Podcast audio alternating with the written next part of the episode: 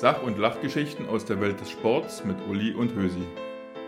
In diesem Podcast werden euch verschiedene Persönlichkeiten aus der Welt des Sports vorgestellt. Mit deren Geschichten möchten Uli und Hösi euch Wissen vermitteln, euren sportlichen Horizont erweitern und euch natürlich auch unterhalten. Viel Spaß beim Hören.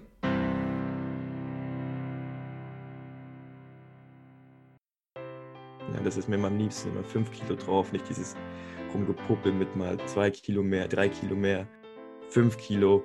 Entschuldigung, dass ich sage, Männersteigerung. Also das fängt damit an, dass wir zum Beispiel so einen Aufmarsch haben.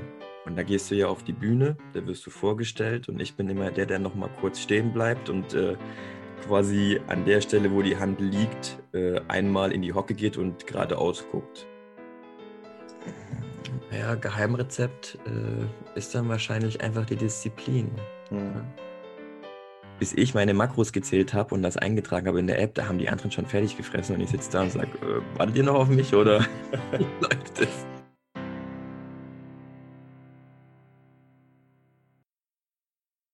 Hallo und herzlich willkommen, liebe Sportfreunde, zu einer neuen Folge von unserem Podcast. Ich bin der Hösi und ich hoste auch heute wieder gemeinsam mit der Uli. Hallo? Und bevor wir unseren Gast vorstellen, ist es praktisch so, dass wir uns selbst gratulieren müssen und auch euch als Zuhörer, weil wir haben heute einen frisch gebackenen Europameister hier als Gast und gehören somit zu den ersten Leuten, die ihn interviewen dürfen. Und ihr seid die ersten oder gehört zu den ersten Leuten, die sich die Antworten dazu anhören können. Hallo, Max Lang. Moin, vielen Dank für die Einladung. Moin, ja, der Max ist frisch gebackener Europameister im Gewichtheben. Vor knapp zwei Wochen hat er die 185 Kilo gestoßen und damit alle anderen in den Schatten gestellt. Aber bevor wir darüber reden, ist auch ein frisch gebackener Europameister nicht davor gefeit, sich auf den 60 Sekunden M-Rap Seat zu setzen. Max, bist du bereit? Ich gehe noch ganz kurz in mich. Ja, okay. Uli, bist du bereit? Yes, bin bereit. Dann stoppe ich die Zeit in 3, 2, 1 und Feuer frei. Max, Pizza oder Burger? Pizza. Reißen oder Stoßen? Stoßen. Saltbike oder Ruderergometer? Ruderergometer. Fahrstuhl oder Treppe? Fahrstuhl. Blond oder brünett? Brünett. Kniebeuge von oder hinten? Hinten. Playstation oder Brettspiel? Playstation. Bier oder Radler? Bier. Züge breit oder eng? Breit. Langschläfer oder Frühaufsteher? Frühaufsteher. Zehnmal Europameister oder einmal Olympiagold? Einmal Olympiagold. Schnitzel oder Tofu? Schnitzel. Müll rausbringen oder Fenster putzen? Müll rausbringen. Opel oder Skoda? Skoda. Automatik oder Schaltgetriebe? Äh, Schaltgetriebe. Zelten oder Hotel? Hotel. Und das war die Minute. Sehr schön. Kommen wir doch mal zu deinem frisch gebackenen Erfolg oder gehen wir doch mal direkt in die Materie. Also für die Zuhörer nochmal. Max Lang ist frisch gebackener Europameister im Gewichtheben, hat im Stoßen EM-Gold geholt, im Reißen, glaube ich, Platz 9. Fragen wir doch mal direkt die klassische Frage. Hast du denn damit gerechnet? Wie fühlst du dich denn damit? Wie war das denn für dich da, mit einmal Europameister zu sein? Äh, Ja, womit fange ich an? Ähm, gerechnet habe ich damit überhaupt gar nicht, weil auch das Ziel eigentlich ein ganz anderes war in Moskau. Also ich, klar, jeder, jeder macht sich irgendwie Gedanken über das, wie könnte es ausgehen, äh, ist da eine Medaille drin oder nicht. Aber da ich ja, da das ja nicht meine erste EM ist und auch nicht mein erster internationaler Wettkampf, weiß man ja um seine Gegner Bescheid und äh, bei mir war ja das Starterfeld auch äh, relativ stark. Und deswegen, vielleicht war es auch einfach Gewohnheit, habe ich mir über Gedanken, äh, über Medaillen überhaupt gar keine Gedanken gemacht. Für mich war das Ziel, äh, du versuchst dort dein, deine Olympia-Qualifikation weiter zu, zu festigen oder zu sichern. Und dann werden wir einfach sehen, was bei rauskommt. Das Ziel habe ich jetzt natürlich nicht erreicht, weil dafür war das Reisen ein bisschen zu schlecht, ein bisschen zu sehr schlecht. Äh, Und da war natürlich auch der Gedanke, gut, Medaille brauchst du jetzt eigentlich auch nicht mehr. Ne? Jetzt guckst du erstmal, dass du irgendwie dein Zweikampfergebnis noch, noch rettest. Und äh, da war, da war das mehr oder weniger so eine Art Schadensbegrenzung. Äh, diese, also wenn du im Zweikampf ein äh, besseres Resultat hättest, wäre das schon die Olympia-Quali gewesen. Ich glaube, wenn wir jetzt über die Olympia-Quali sprechen, dann, dann müssen wir da noch mal eine Stunde länger labern, weil das System versteht eigentlich, wenn man so rumfragt, keiner zu 100 Prozent. Das ist ganz viel Spekulation und dann müssen ganz viele Dinge äh, so, so eintreten, wie man das in der Berechnung eben äh, berücksichtigt hat. Aber ja, grundsätzlich kann man sagen, umso mehr Zweikampf du hast, umso mehr Ruby Points sammelst du, um, umso besser stehst du dann zum Schluss da. Ja? Und da ich jetzt nicht die Zweikampfleistung gemacht habe, die ich ursprünglich angepeilt hatte, wo es hieß, das musst du mindestens machen, dann sind wir ganz gut im Business, war das dann so ein bisschen, hm, schaffen wir jetzt erstmal nicht mehr nach dem Reisen. Was waren das für Werte, mit denen du dahin gereist bist? Was hast du angesetzt? Also ich hatte, ich hatte mit einer 50 mindestens gerechnet im Reisen. Ja. Und äh, ja, eine 50, 85, das war schon, das war so, wo man gesagt hat, das brauchen wir mindestens, dann können wir auf jeden Fall mitreden. Und äh, das Training lief sehr gut. Äh, deswegen hatte ich mir eigentlich auch relativ vorgenommen, was ich mir insgeheim vorgenommen hatte, das sage ich jetzt nicht. Na, weil ein Wettkampf steht noch aus, nicht, dass ich mir da jetzt äh, selber wieder Druck aufbaue. Ja.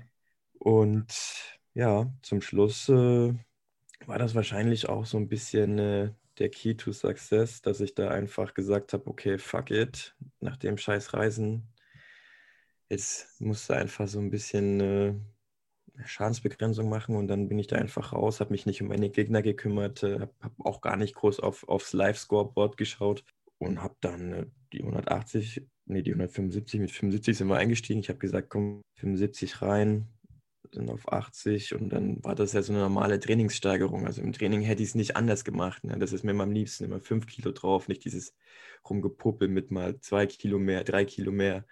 Auch ja. wenn man das äh, aus rein taktischen Gründen immer mal ein bisschen trainieren sollte. Aber am liebsten sind mir einfach diese 5 Kilo, Entschuldigung, dass ich sage, Männersteigerung. Ja? Und, Kannst du äh, ruhig sagen, finde ich sehr sympathisch. Ja, und als ich dann die 185 gemacht habe, war der erste Gedanke, hui, da hast du jetzt aber Glück gehabt, ey, das, sonst wäre das eine richtige, eine richtige Scheißaktion geworden. Mhm. Stell dir mal vor, du gehst mit 45, 80 da von der EMB und hast eigentlich so gut wie gar nichts erreicht. Ja, ja. Und im Gespräch waren nämlich sogar noch 187, also von 180 auf 87 zu steigern, um den Spanier noch ein bisschen mehr in Schach zu, äh, Schach zu halten, weil das war ursprünglich der Plan. Das war auch mein, mein Gegner so gesehen, der mir quasi diesen Platz hätte streitig machen wollen oder streitig gemacht hat. Und da habe ich noch gesagt, lass mal bitte kleine Brötchen backen. Das Reisen lief kacke, das weiß ich, das kann ich, das, das ist jetzt meine Schuld. Aber ich will jetzt, dass wir einfach die 85 machen, die traue ich mir safe zu und dann müssen wir den Rest eben beim nächsten Wettkampf machen. Mhm. Also hat unterm Strich, äh, hast du auch das letzte Wort bei der Last, die auf die Handel kommt und nicht der Trainer? Also ich glaube, die wenigsten tun das so handhaben, dass der Trainer das letzte Wort hatte. Der Trainer kann eine Empfehlung aussprechen, mhm. wenn man so will. Ja. Aber als Sportler, denke ich, ähm, muss man sich das natürlich auch zutrauen. Und wenn, je nachdem, wie die Ausgangssituation ist, also stellen wir, stellen wir uns mal vor, ich hätte eine 150 gerissen, es wäre alles gut gewesen, Gefühl geil dann äh, hätte er gesagt, ey, wir gehen jetzt auf 87 oder wir wären schon höher eingestiegen und hätten alles, was über 5 Kilo Steigerung ist, da brauchst du dann schon ein bisschen Eier, gerade ja. in der, äh, bei den Gewichten. Ne? Und der hätte ich dann bestimmt gesagt, ach, weißt du was, komm, all in. Aber so, wie gesagt, war das Ziel Schadensbegrenzung und dann ne, von 80 auf 85 oder auf 87 wenn du die 87 nicht schaffst, dann stehst du mit 80 drin und dann hast du halt auch wieder nichts gekonnt. Mhm. Es ist schon ganz schön interessant, dass du eine Goldmedaille als Schadensbegrenzung bezeichnest, aber klar, wenn man das größere. Zu dem Zeitpunkt wusste ich es ja noch gar nicht. Also, Ach so. Wie gesagt, wir sind, wir sind immer noch bei dem Ding. Äh, zu dem Zeitpunkt habe ich mir überhaupt gar keine Gedanken um eine Medaille gemacht. Ja, also ich ja. bin auf die Bühne hoch und dachte nur, du brauchst die jetzt, weil ja. sonst hast du ein richtig beschissenes Zweikampfergebnis. Ja, ja. Da war aber auch ein bisschen Frust dabei und äh, ich bin dann runter nach den 185 und bin halt so ganz allmählich zu meiner Warmmachbox gelaufen und äh, dachte einfach nur so, puh, naja, im Durchschnitt war das ja jetzt okay. Mhm. ein schlechtes Reißen, aber ein verhältnismäßig gutes, gutes Stoßen. Und in der Zeit haben schon wieder zwei Leute gehoben und haben aber auch irgendwie weggeschmissen. Und ich bin dann hinten bei, bei unserer Physiotherapeutin und da habe ich mich das erste Mal so auf dieses Live-Scoreboard konzentriert, weil ich einfach mal gucken wollte, wie ist denn jetzt eigentlich der Stand. Mhm. Wie stehst du da mit dem, mit dem Stoßen? Und dann stand halt hinter meinem Versuch, stand eine 3. Und dann äh, waren aber auch nur noch zwei Leute dran. Und dann habe ich halt äh, gefragt, sag mal, habe ich gerade Bronze sicher eigentlich? Und dann äh, guckt auch die Physio und sagt so, sieht so aus. Und dann kam der Bundestrainer, sage ich, haben wir Bronze? Sagt er, jo, wir haben Bronze. Und selbst das war ja für mich schon, das war ja grandios. Ne? Mhm. Also mhm. ne, eine Medaille sicher bei einer internationalen Meisterschaft und das nicht für Kids, sondern für, für die Erwachsenen. Ja, und dann ging ja das Spektakel los. Ne? Dann haben die ja weggeschmissen. Genau, die anderen beiden haben dann auch verworfen, ja. Ist das tatsächlich so? Man guckt dann und es ist ja ein bisschen gemein, aber man wünscht sich regelrecht, dass die den Versuch verkacken. Schon, okay. Ja, also. Schon ein bisschen, ja. Ne, man gönnt es natürlich niemanden, äh, wenn das dann so scheiße läuft, aber ja, gut, Gewichtheben ist ein Einzelsportarten, ne? da sind wir alle ein bisschen Egos. Ne? Und ja, dann, äh, okay. also ich sage mal, die Freude, die danach entstanden ist, die galt eher mir selbst über die Medaille als ihm, dass er es nicht geschafft hat. Ne? Ja, ja, ich glaube, so passt ganz gut. Wie ist das mit den äh, anderen Kontrahenten? Habt ihr irgendwie Kontakt? Ich erinnere mich da an das Video vom Steiner, wie er damals von äh, Olympia gesprochen hat und gesagt hat, da sitzen ganz viele Bären äh, hinten im Raum, die gucken sich alle grimmig an, keiner mag sich so richtig. Äh, hat sich das so ein bisschen geändert über die Jahre oder ist es immer noch so, dass ihr eher versucht, den Kontakt zu den anderen Athleten zu meiden? Also es ist nicht so, dass wir alle in unseren Boxen sitzen und äh, uns gegenseitig böse anschauen. Aber mhm. es ist jetzt auch nicht so, dass wir uns jetzt gegenseitig besuchen und erstmal ein bisschen quatschen. Ich denke, äh, wenn du dann einmal in dem Warmmachbereich bist, dann ist jeder ein bisschen fokussiert. Aber ähm, man merkt das dann davor, wenn man sich beim Essen trifft, dann quatscht man natürlich so, wie es möglich ist, weil die meisten können jetzt nicht so das perfekte Englisch. Also ich kann auch kein perfektes Englisch, aber es reicht, um sich zu unterhalten. Mhm. Und äh, man kennt ja auch viele von der Bundesliga, also jetzt auch gewichtsklassenübergreifend sind da ja ein paar, die man so einfach kennt aus der deutschen Bundesliga. Und da quatscht man halt ein bisschen, so wie es geht. Ja. Und wenn dann, äh, klar, wenn, wenn Wettkampf ist, wenn Primetime ist, dann, dann ist jeder auf sich konzentriert. Aber also, na, auch wenn der Spanier jetzt mein größter Gegner ist, auch so europamäßig, sind wir trotzdem jetzt nicht beste Freunde, aber man steht sich doch mit, mit Respekt gegenüber und äh, fragt dann mal, oder gratuliert, ne, wie es halt so ist. Äh, ich glaube, ich kann mich an das Interview vom Steiner erinnern, aber die superschweren, das ist halt auch, na, das ist das Interessanteste. Da geht es halt richtig hart um die Wurst. Das ist das, was die am meisten interessiert, mhm. die meisten Leute. Und da kann ich mir schon vorstellen, dass der ein oder andere ein bisschen grimmig unterwegs ist. Hast du ein besonderes Wettkampfritual? Also vor einem schweren Lift, was tust du, um dich wirklich mental zu fokussieren? Also bei mir ist eigentlich der ganze Wettkampf an sich schon das Ritual. Also das fängt damit an, dass wir zum Beispiel so einen Aufmarsch haben. Und da gehst du ja auf die Bühne, da wirst du vorgestellt und ich bin immer der, der nochmal kurz stehen bleibt und äh, quasi an der Stelle, wo die Hand liegt, äh, einmal in die Hocke geht und geradeaus guckt und da schon mal abcheckt, wo könnte ich nachher hingucken, damit ich da äh, mich selbst finde und auch die Handel prüft. Das ist aber jetzt zum Beispiel bei der EM ausgefallen, weil Corona. Okay. Na, da ah. war die Vorstellung quasi von, der, von dieser Warmmachbox aus. Und ja, das erste Mal auf der Bühne stand ich dann, als äh, ja, mein erster Versuch war.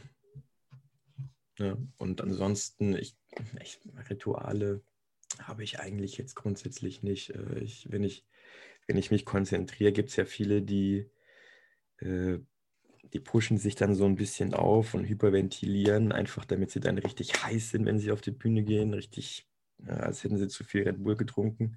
Mhm. Und ich bin aber eher der, der ganz ruhig ist. Und viele sagen auch, du bist viel zu ruhig, wenn du beim Wettkampf bist. Aber das ist halt, äh, das ist halt meine, meine Art und Weise. Am liebsten irgendwo hinsetzen, Hand über den Kopf und nochmal so richtig durchatmen. Ja, und viele, die, die werden dann zum Hulk und brauchen dann nochmal so einen so eine äh, Nackenklatscher vom Trainer, die man bis ins Rückenmark spürt. Das, das hat er bei mir einmal gemacht. Da habe ich mich umgedreht und dachte, geht's noch? geht's noch? Ja. Deswegen, ich glaube, äh, so ein markantes Ritual wie, äh, ich weiß nicht, erst mit dem rechten Fuß und dann mit dem linken und dann nochmal irgendwie ein Stoßgebet Richtung, Richtung Decke, das, das ist bei mir jetzt nicht so. Okay. Vielleicht eine ganz doofe Frage jetzt, aber da habe ich mir neulich drüber Gedanken gemacht. Habt ihr hinten in dieser Warmmachbox eigentlich Musik oder ist es da wirklich still und hört ihr nur das Reden oder dürft ihr da Musik machen? Nee, nee. Einfach vor, äh, aus Respekt den anderen gegenüber wäre es, glaube ich, äh, oder ist es, glaube ich, verboten, dass man dort ähm, erstmal seine, seine Box auspackt und da ein bisschen Malle-Musik laufen lässt. Ja. Aber es geht ja dann auch relativ schnell. Also je nachdem, wann du dran bist. Also wenn du jetzt ein Chinese bist, dann kannst du dir Zeit lassen. Da kannst du theoretisch auch nochmal eine, eine Runde pennen. Da bist du eh der Letzte, der rausgeht. Ich war dann relativ schnell draußen und da kannst du dann schon mal schnell, schnell hinterweggehen. Mhm. Hintereinander weg. Deswegen bleibt da eigentlich kaum Zeit, um mal richtig zu entspannen. Und ich sage jetzt mal, um die Musik überhaupt zu genießen, würde sie laufen. Ja. Und da hörst du halt nur, ähm, der war gut, mach mal, mal hier, mach mal mehr hier. Und äh, wie viel willst du? Das sind so die Dinge, die man dann hört. Und ich kann mich auch an Einstoßen erinnern, aber ich weiß gerade gar nicht mehr, wo das war. Da habe ich mich nicht einmal hingesetzt. Da stand ich und dann haben wir zack durch. Ne? Das hing, glaube ich, damit zusammen, dass irgendeiner am Reisen sich verletzt hatte und dann hatte sich die, die Reihenfolge geändert und dann war ich plötzlich relativ früh dran und hatte aber dann das nicht so im Blick gehabt und habe mir dann zwischen Reisen und Stoßen hatte ich dann erstmal kurz ein bisschen mich, mich ein bisschen hingesetzt und entspannt Musik gehört. Also über die Kopfhörer. Mhm. Ja, es ja. mal hieß, äh, du musst mal langsam anfangen jetzt. Ne? Und dann ging es los. Und dann, was, wann sind wir dran? Naja, also wir haben jetzt noch so ungefähr, weiß ich nicht, so 15 Minuten, wenn es gut läuft. So, okay, okay, ich leg los, ja. Und da kann schon mal sein, dass du dann das erste Mal durchatmest, wenn du dann so deinem ersten Versuch spazierst. Mhm.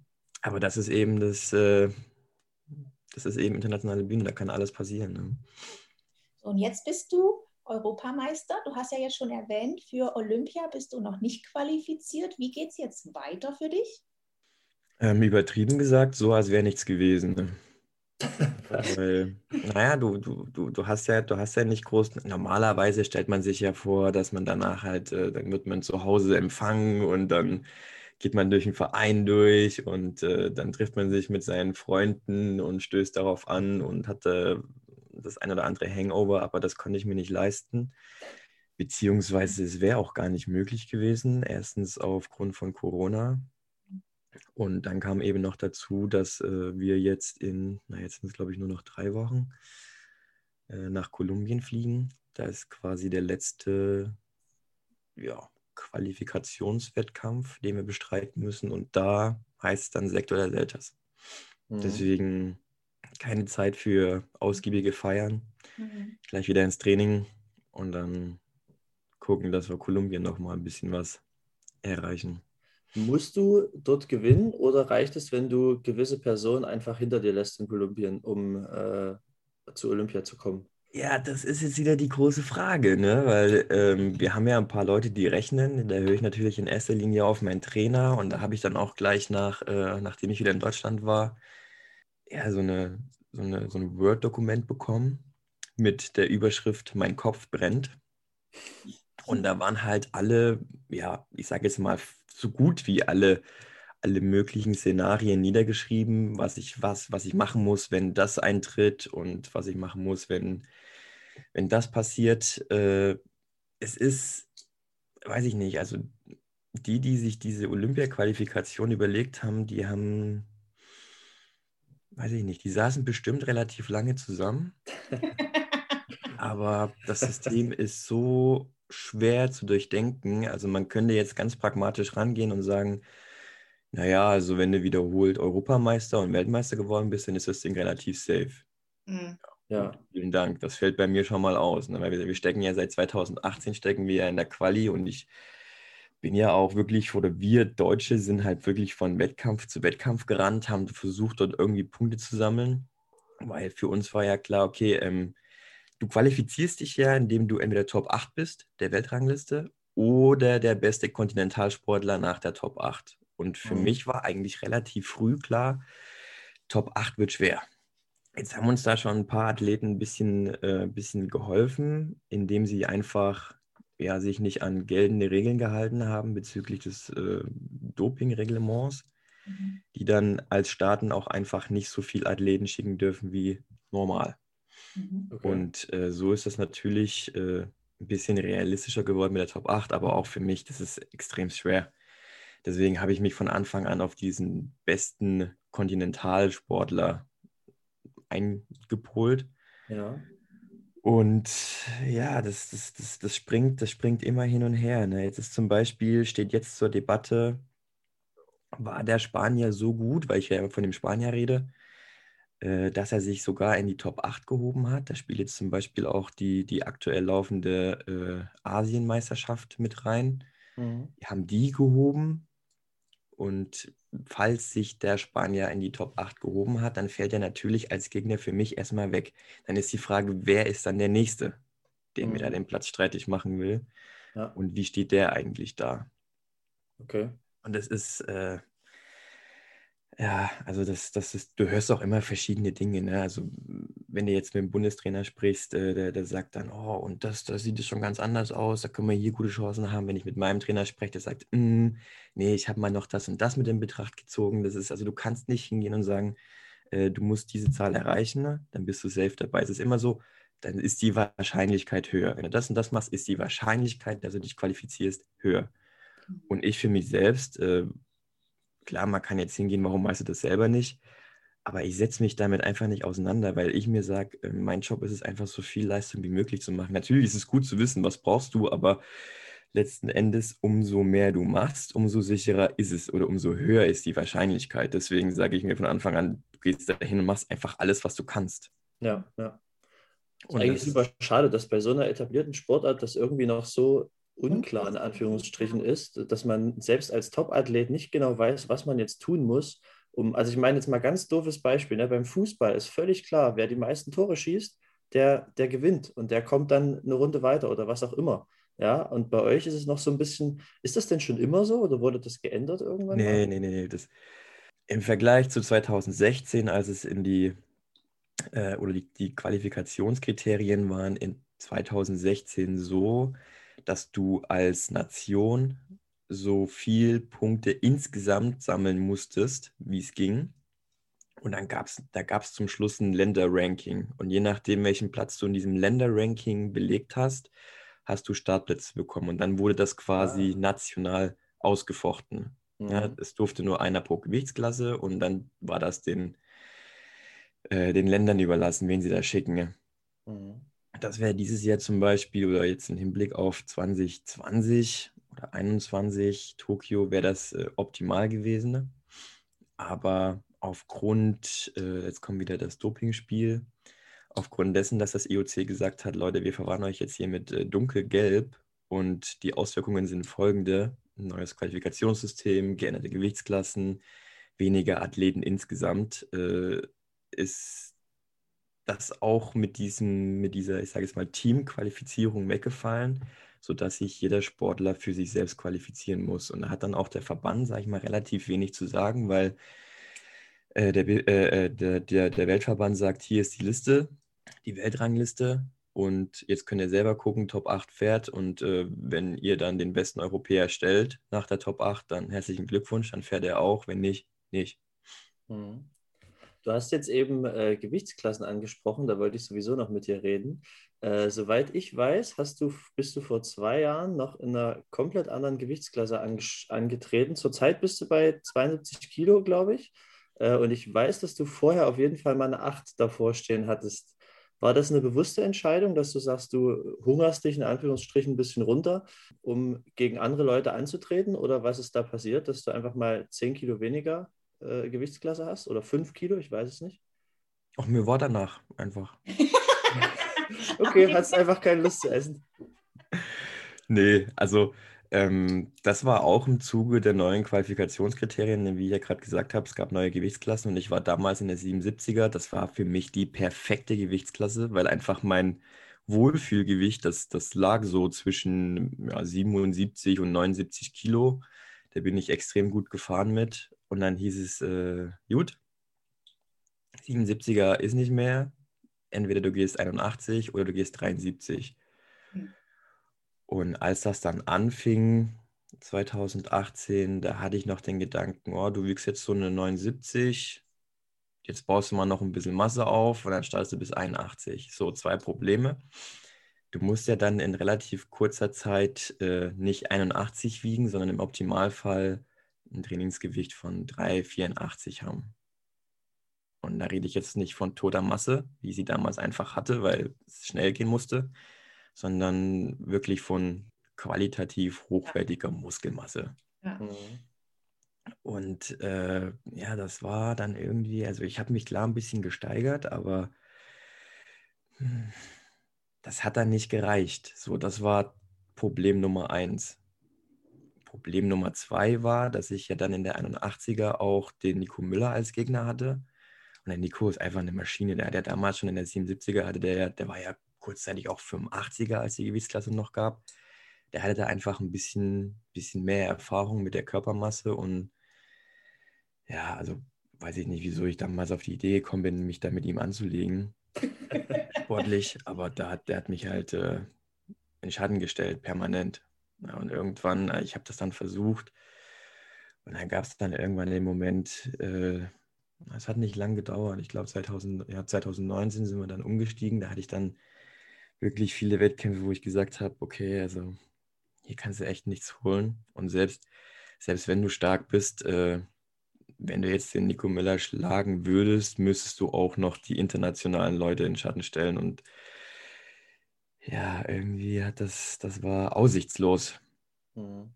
Und dann war ich mal kurz im OSP gewesen ne, zur sportärztlichen Untersuchung und da war dann auch die, äh, die Oberärztin da und da habe ich das mal so ganz kurz mal, das war noch das war noch ein bisschen davor, habe ich das so ganz kurz so, so angesprochen. Ja, wie, wie wäre es denn? Ist das überhaupt möglich? Und die machen ja Fettmessungen und alles. Und dann hat sie gesagt, was? Nein, da hätten wir letztes Jahr schon anfangen müssen. Und wie soll das funktionieren? Keine Chance. Gut, dachte ich mir, hm, dann musste wohl durchziehen. Und dann kam aber noch ein Wettkampf, der lief genauso kacke wie die davor, weil ich wieder keinen Stich gesehen habe. Und da blieb mir, also mit dem Hintergedanken, du willst in den Olympischen Spielen, blieb mir nichts anderes übrig, als zu sagen, okay, runter in die 73er. So. Also, wir reden jetzt 2019 und du wolltest dich für 2020 Tokio qualifizieren, also einen relativ kurzen Zeitraum, um komplett diese 10 Kilo quasi zu verlieren. Genau, also wir hatten ja relativ viele Wettkämpfe dann noch und deswegen war das noch möglich. Also, äh, um vielleicht noch mal ganz kurz in die Qualifikationsmaterie einzutauchen. Du bist startberechtigt für diese Gewichtsklasse zu den Olympischen Spielen, wenn du dort mindestens zwei Wettkämpfe gemacht hast. Also ich übertreibe mal, ich kann jetzt runter in die 61er gehen oder in die 67er. Äh, mache dort zwei Wettkämpfe, dann gehe ich hoch in die 81er, mache dort zwei Wettkämpfe, ich kann dann nochmal in die 73er gehen, mache dort zwei Kämpfe und hätte dann quasi für die Gewichtsklassen, wo ich zwei Wettkämpfe gemacht habe, äh, die Startberechtigung. Mhm, mhm. Und deswegen möglich war es. Und da habe ich dann, äh, ja, habe ich mich dann mit der äh, mit der Miri zusammengesetzt aus Berlin von äh, Nu by Me Performance Nutrition. Also ich habe mir dann wirklich einen Profi an die Hand geholt, der wusste, wie das so läuft mit dem Abnehmen. Und die hat eben nicht, wie die Oberärztin im OSP gesagt, äh, schaffen wir nicht, keine Chance, brauchst du gar nicht erst probieren, sondern die hat gesagt, wie viel Zeit haben wir denn? Und da gab es den Moment, wir hatten 2019 äh, relativ früh, ich glaube im Februar oder so, hatten wir einen Wettkampf in, äh, im Iran. Und der, der lief halt auch nie so, wie ich das erwartet habe. Äh, da habe ich wieder mal gemerkt, okay, du hast nicht mal gegen Nico Müller ein bisschen eine Chance. Und da wollte ich eigentlich zur EM 2019 in Georgien, wollte ich schon bis 73 starten. Ne? Und die EM wäre zwei Monate später gewesen als Iran. Und dann habe ich mit ihr telefoniert, habe gesagt, du pass auf, ich spiele echt mit dem Gedanken, ob wir das schon in den zwei Monaten machen. Und dann hat sie gesagt, hm, ist möglich, ja, aber da du nicht weißt, wie der Körper reagiert, weil es war ja jetzt auch nicht so, dass ich in der 81er fett war wie Sau, mhm. sondern ich hatte auch da schon relativ wenig, äh, wenig Fettprozente. Äh, und dann ist immer die Gefahr, wie reagiert der Körper, weil du wirst ja dann anfällig. Und Worst Case wäre gewesen, ich hungere mich da runter, bringe eine halbwegs okaye Leistung, was ja zu dem Zeitpunkt auch keiner voraussehen konnte. Und du verletzt dich aber dann noch. Das hm. wäre die größte. Angst, weil dann hast du ja nichts gekonnt. Und dann habe ich hin und her überlegt und habe ich gesagt, okay, wir machen jetzt noch die, die EM in der 81er und danach geht es aber los. So, und dann habe ich die EM in der 81er gemacht. Das war der letzte Wettkampf. Und dann äh, muss ich kurz überlegen, hatten wir 2019 im Juli, war glaube ich Pokal der blauen Schwerter. Das war auch ein relativ kurzer Zeitraum. Da hatte ich ja dann schon meine 74,5. Mhm. Also möglich war es, auch in dem kurzen Zeitraum. Du hast einen, Ernährungsplan bekommen, an dem du dich streng gehalten hast? Oder wie hat das funktioniert? Das wollte ich jetzt gerade sagen. Das ist für die Zuhörer, glaube ich, das Interessante. Wie hast ja. du jetzt in so kurzer Zeit so viel abgenommen und konntest trotzdem deine Leistung behalten? Ja. Also was war so das Geheimrezept von euch? Naja, Geheimrezept äh, ist dann wahrscheinlich einfach die Disziplin. Mhm. Okay. Weil ich habe, äh, es gab natürlich ein paar Möglichkeiten, wie man das am besten angehen kann. Also der Miri wäre es, glaube ich, am liebsten gewesen, ich, ich zähle meine Makros. Aber damit komme ich einfach nicht zurecht, ne? weil wenn ich jetzt äh, Hähnchenbrust esse und äh, suche dann in dieser App Hähnchenbrust, dann gibt es halt drei, vier, fünf, hundert verschiedene äh, Hähnchenbrüste, die alle verschiedene Werte haben. Mhm. Ja. Ja, also, und dann musste das, ich habe das mal versucht, gerade im Trainingslager. Ne, bis ich meine Makros gezählt habe und das eingetragen habe in der App, da haben die anderen schon fertig gefressen und ich sitze da und sage, äh, wartet ihr noch auf mich oder läuft es? Okay. Und da habe ich gesagt, pass auf, äh, wir machen das ganz, ganz äh, pragmatisch. Du schreibst mir in den Plan, wie viel Gramm von dem, wie viel Gramm von dem und dann hast du die Orientierung. Mhm. Und dann haben wir halt äh, auch tagtäglich äh, eine Gewichtskontrolle gemacht. Also ich habe ihr dann geschrieben, wie viel ich wiege und dann je nachdem auch in welcher, in welcher Vorbereitungsphase wir uns da befunden haben, habe ich dann äh, einen angepassten Plan bekommen. Oder ich habe dann halt äh, eine Woche so gegessen, dann wussten wir, okay, da stehen wir jetzt.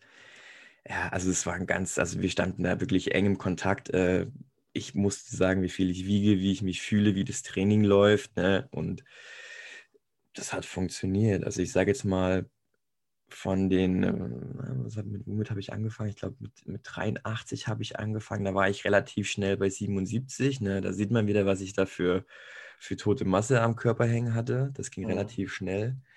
Ähm, bis 74,5, 75 musste ich mir dann echt ein bisschen Mühe geben. Also da war dann wirklich nur das Essen, was da auf dem Plan steht mhm. und jedem Heißhunger irgendwie widerstehen.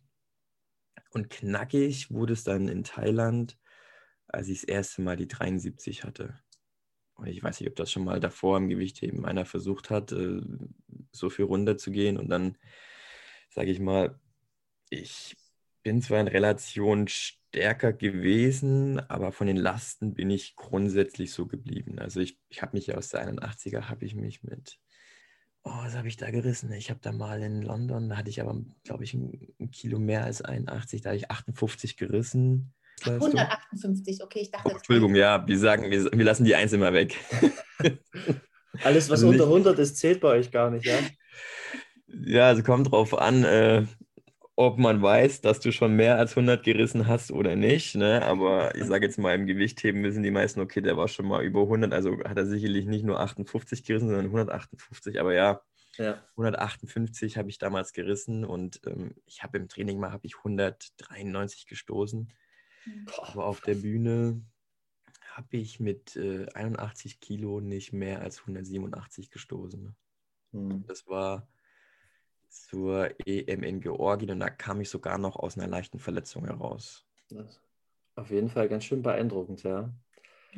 Wie sah denn, wenn wir jetzt mal kurz beim Essen bleiben, wie sah denn das klassische Mahl bei dir aus? Was ist denn da so in der Diät auf den Teller gekommen? Und zweite Frage, was war das Schwerste in der Zeit? Also hattest du auch so krasse Gefühlsschwankungen, von dem, äh, wovon die Leute dann immer sprechen, die sowas machen? Hast du dann die Leute um dich rum angeflaumt? Wolltest du viel alleine sein? Oder wie lief das so ab? Also zur ersten Frage, mein typisches Gericht waren, also es hieß immer Proteinquelle, Kohlenhydratquelle und ein bisschen Gemüse. Mhm. Und dann hatte ich ähm, zwischen 150 und 200 Gramm Proteine. Wenn wir dann äh, mehr Richtung Wettkampf sind, über die Kohlenhydrate konnte ich relativ viel steuern. Ne? Also wenn ich gesagt habe, ich bin ein bisschen schwer, dann habe ich die Kohlenhydrate runtergefahren, sage ich mal, bis auf 150 Gramm. Also wir reden ja jetzt von gekocht. Mhm. Äh, dann konnte ich da relativ steuern. Also es waren immer mehr Proteine als Kohlenhydrate und ein bisschen Gemüse. Das Gemüse habe ich mir reingezwungen, weil auf Gemüse hatte ich generell eigentlich gar keinen Bock, aber war halt wichtig. und wenn du dann schon, ich habe das jetzt wieder vor, vor Moskau gemerkt, weil wir hatten ja jetzt ein Jahr lang Pause, da habe ich auch ein bisschen gelebt, übertrieben gesagt. Muss natürlich trotzdem gucken, dass du es dann nicht so hart übertreibst, aber wenn du dann halt deinen Plan hast und man merkt dann relativ schnell, dass man wie so ein im Unterzucker ist. Und dann, dann bist du einfach, dann ist dieses Level des Genervtseins ist extrem schnell erreicht. Das reicht schon, wenn du morgens aus dem Fenster guckst und du siehst Wolken. Boah, dann hast du schon keinen Bock. Und dann fährst du halt äh, so richtig mies gelaunt ins Training.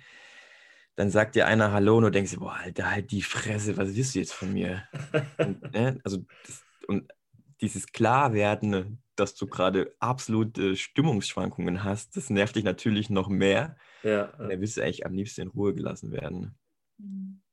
Und ähm, ich glaube, meine Freundin musste da auch sehr leiden, ne, weil wenn ich dann nach Hause gekommen bin und oh, ich habe Bock auf Pizza. Was willst du jetzt mit Pizza? Du weißt ganz genau, dass ich mich nach einem Plan, rech äh, äh, äh, nach einem Plan richten muss. Und ja, dann hol dir halt die scheiß Pizza. Ich fresse hier meinen Chicken mit Reis.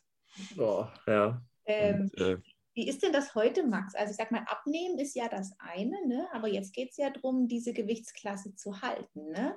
Bist du immer noch sehr diszipliniert nach vorgegebenem Plan oder ist es jetzt ein bisschen ja, eingepegelter und du weißt schon, was du tun musst, um das Gewicht zu halten?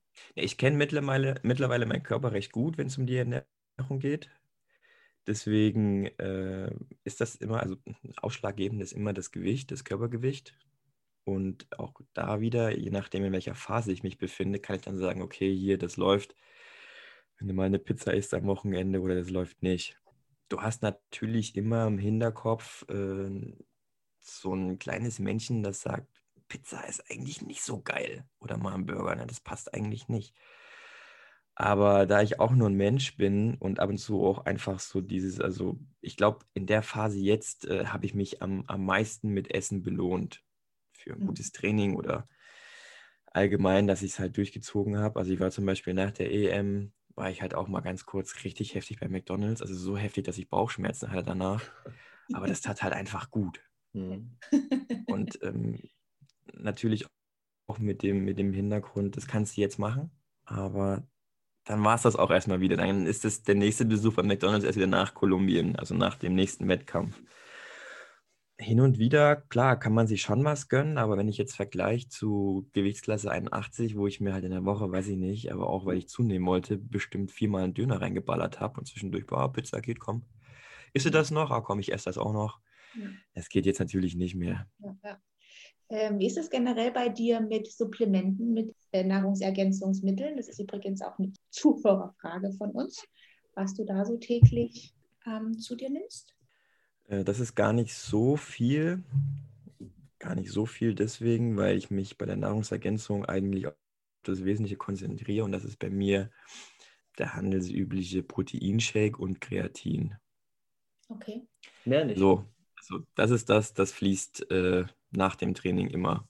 Mhm. Das, das funktioniert auch am besten. Ne? Je nachdem, wie dann auch die Trainingsbelastung ist, sagt dann die Miri, okay, pass auf, wir müssen dann noch ein paar Carbs mit reinpacken und dann kommt halt noch ein bisschen Malto mit rein.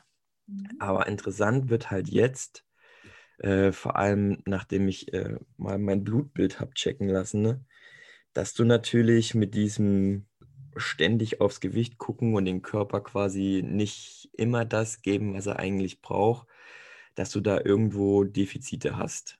Also vitamintechnisch und dass das Immunsystem auch nicht mehr so on top ist. Ich meine, für einen normalen Menschen war mein Blutbild oder wäre mein Blutbild okay gewesen, aber wenn man immer das mit aus einem, aus einem leistungssportlichen Aspekt sieht, dann haben, hat man da schon so ein bisschen in Anführungszeichen Sorgen gehabt. Und jetzt habe ich, habe ich halt noch ein bisschen was dazu bekommen. Also Vitamin D ist jetzt, ist jetzt fester Bestandteil.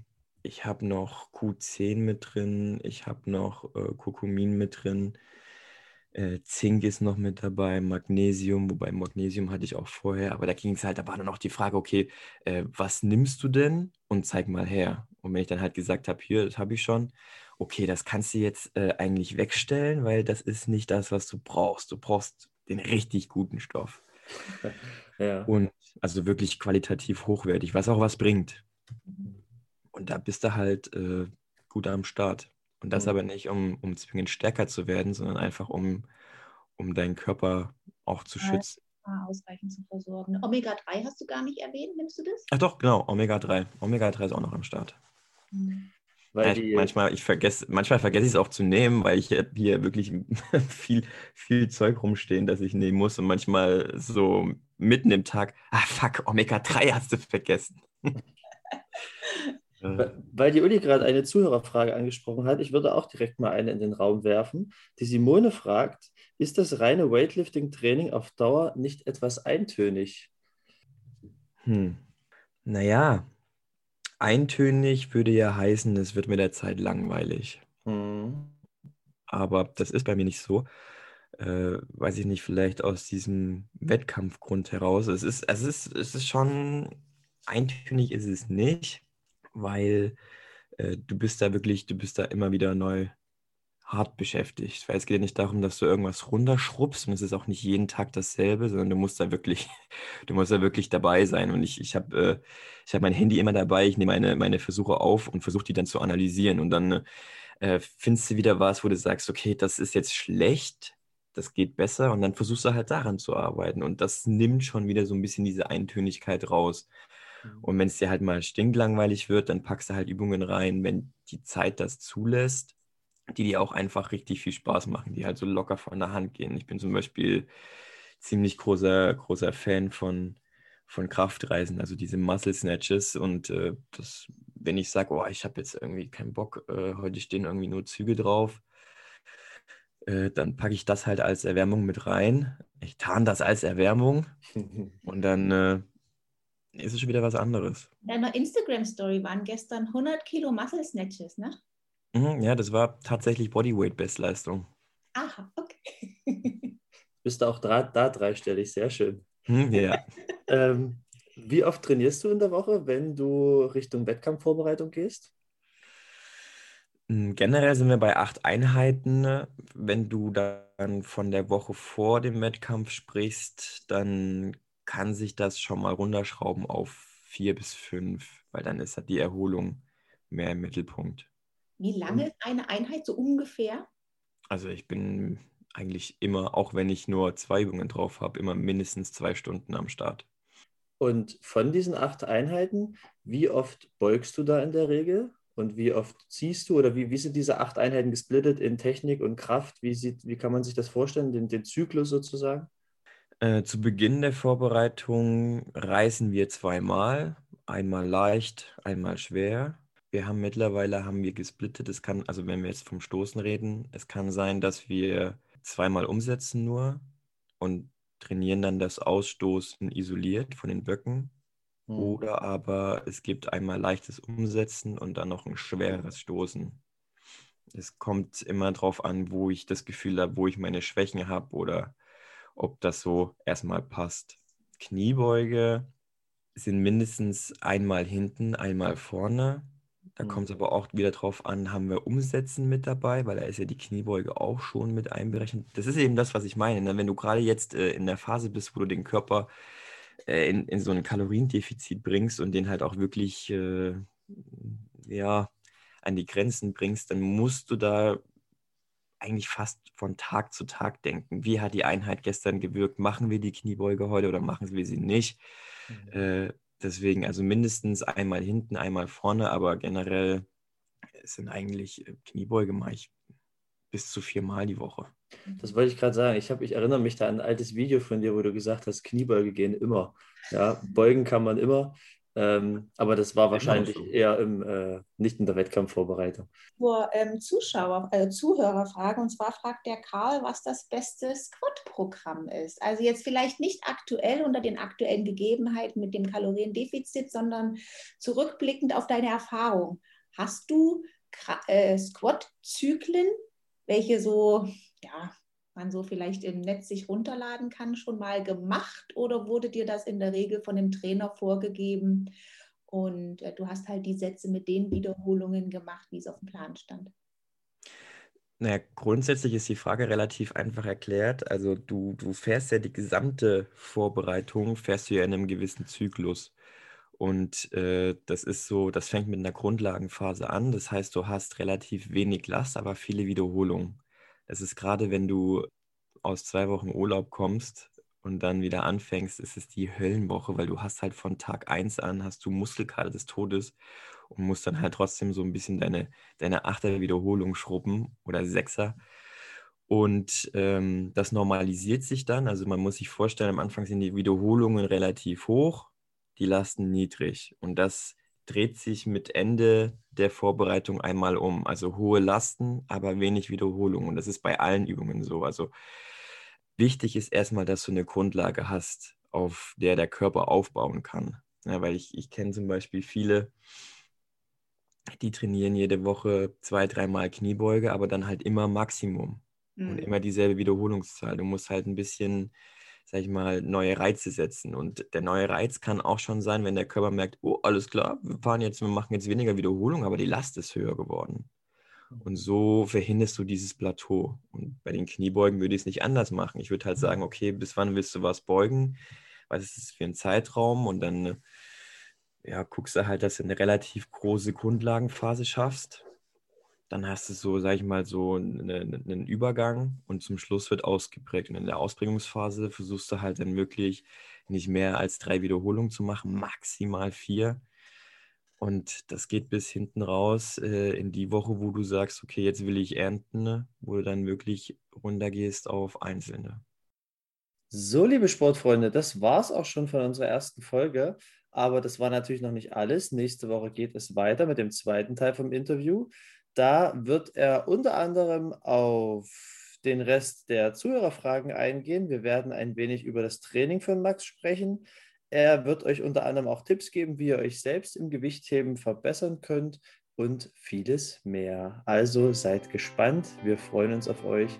Bis nächste Woche. Sportfrei.